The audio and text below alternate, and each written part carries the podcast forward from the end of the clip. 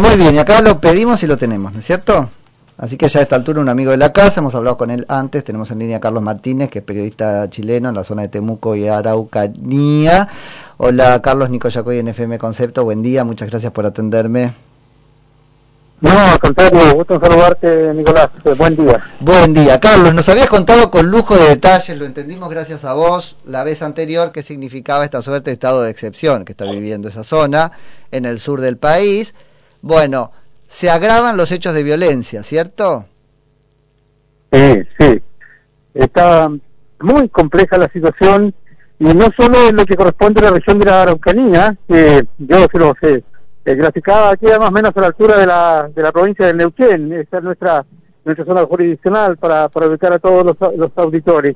Porque ahora la situación también eh, se ha concentrado en cuanto a violencia en eh, la región del Biobío, que queda solo algunos kilómetros más al norte, que es vecina a la región de la Araucanía. Allí en la zona de Arauco, en las últimas horas, hubo una situación aún bastante confusa, pese a que han pasado dos días. Hmm. Allí, infantes de Marina, que están eh, por motivo de este estado de excepción constitucional de, que permite que las Fuerzas Armadas estén en, la calle apoyando a las policías, hubo un incidente y hay personas fallecidas, una, y heridas, tres. Y heridas ah. eh, con munición, con balas, no con... No con o sea, esto, es, esto es gravísimo, esto es gravísimo en cualquier caso, pero hubo una corrección respecto de los datos iniciales. Se había dado por muerta una persona más. Sí, se hablaba de dos víctimas fatales, luego se pudo verificar que en realidad una de las personas heridas eh, de gravedad finalmente había sido derivada justamente aquí a Temuco, donde yo me encuentro ahora, está en el hospital, está en estado grave con una herida de bala en la región del tórax. Ah, y efectivamente es una víctima fatal y tres heridos a consecuencia de este hecho que de inmediato ha generado una reacción de hechos de violencia impresionante, sobre todo en las últimas horas durante esta madrugada, ha habido escuelas quemadas, ha habido cortes de ruta con bloqueos con árboles, con barricadas encendidas. Y hace muy poco rato, y esto te, lo cuento eh, casi como una primicia para ustedes, aquí en Temuco, en el sector urbano, hay un hogar mapuche en donde se instalaron las barricadas, los jóvenes estaban manifestándose, llegó la fuerza de carabineros, usó un carro lanzagua, se habla de que habían disparado con estas escopetas antimotines, y hay un joven de 22 años herido de carácter grave en la cabeza. A oh. esta hora aquí en el hospital de Temuco a consecuencia de esta, de esta manifestación, de esta situación que ocurrió hace muy poco rato. Bueno, esto se espiraliza y ese es el problema, ¿no?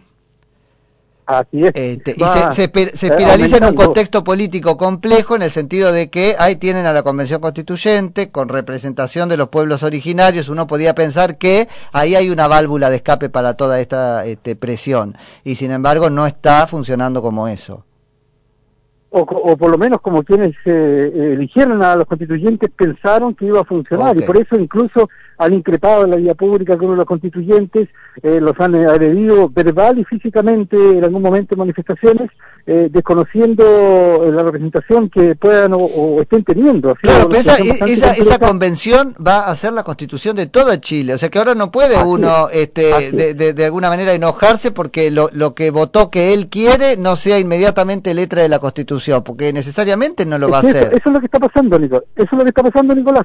porque, porque claro. Al final son los mismos sectores, los mismos sectores radicalizados este, que se disfrazaron de democráticos en la demanda de una convención constituyente, lo que no van a aceptar el resultado de la convención constituyente. Bueno, eh, eh, eso es lo que está en desarrollo en este momento, en línea paralela con estos hechos de violencia que están ocurriendo, que, eh, claro, tiene una, una génesis de muchos años a la fecha, que dan cuenta del conflicto con los pueblos originarios, particularmente con el pueblo mapuche, y allí se han mezclado con hechos de violencia bastante graves como los que hemos contado mm. y que mantienen toda esta zona en un ambiente de tensión, porque eso hay que reconocerlo, no se puede ocultar así de buenas a primeras. Hay preocupación, hay tensión, porque cualquier camino interior, cualquier camino secundario, de pronto aparece bloqueado por árboles, ah. por barricadas con neumáticos o otros elementos encendidos, o disparos también ocurren desde y, el caso que es particularmente este, conmovedor, ¿no es cierto? De él, aunque siempre se trató de atacar el sistema de logística, de transporte, pero este del tren, el caso del tren fue anterior a esto, no es una, una sí, hace, hace dos, tres días, dos, tres días en el sector eh, norte de nuestra región, la vía férrea eh, fue, eh, sacaron los rieles, iba pasando un tren de carga, esto fue en la madrugada, y cuando desrielaron, salieron de la vía una máquina y cuatro carros cargados con celulosa, fueron incendiados. Y obviamente hasta este minuto, esto pasó el domingo, lunes, hasta este minuto el tránsito ferroviario está interrumpido en todo el país, no hay otra posibilidad, hay una sola vía férrea en nuestro país y esa, la principal, está bloqueada producto de este, de este hecho porque eh, además del daño y del incendio, después viene todo el proceso de sacar los carros, sacar el producto, reconstruir la vía y permitir el paso seguro de trenes.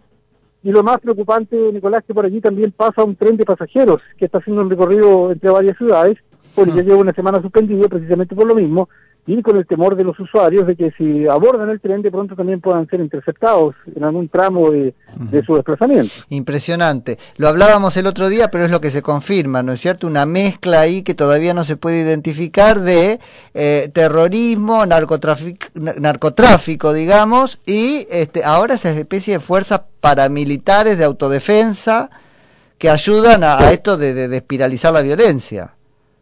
Sí, esto último surgió también en las últimas horas, luego de lo que te contaba al principio que pasó en Arauco con la muerte de esta persona.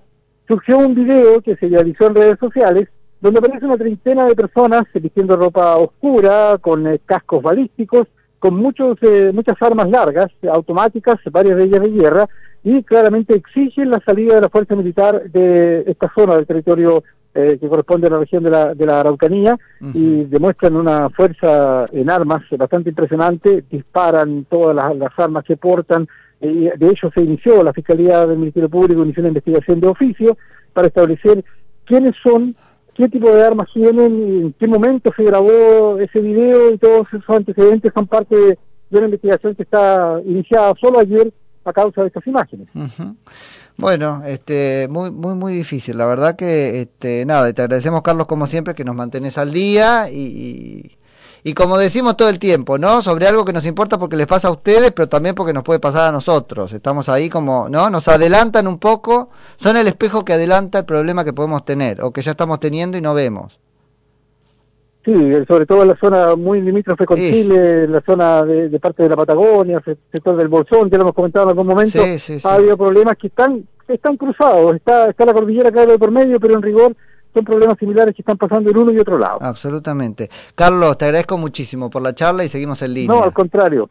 Un abrazo grande. Un abrazo para ustedes, buen día. Buen día. Es Carlos Martínez, que le contábamos, es periodista este, chileno y en la, en la zona de Temuco y Araucanía.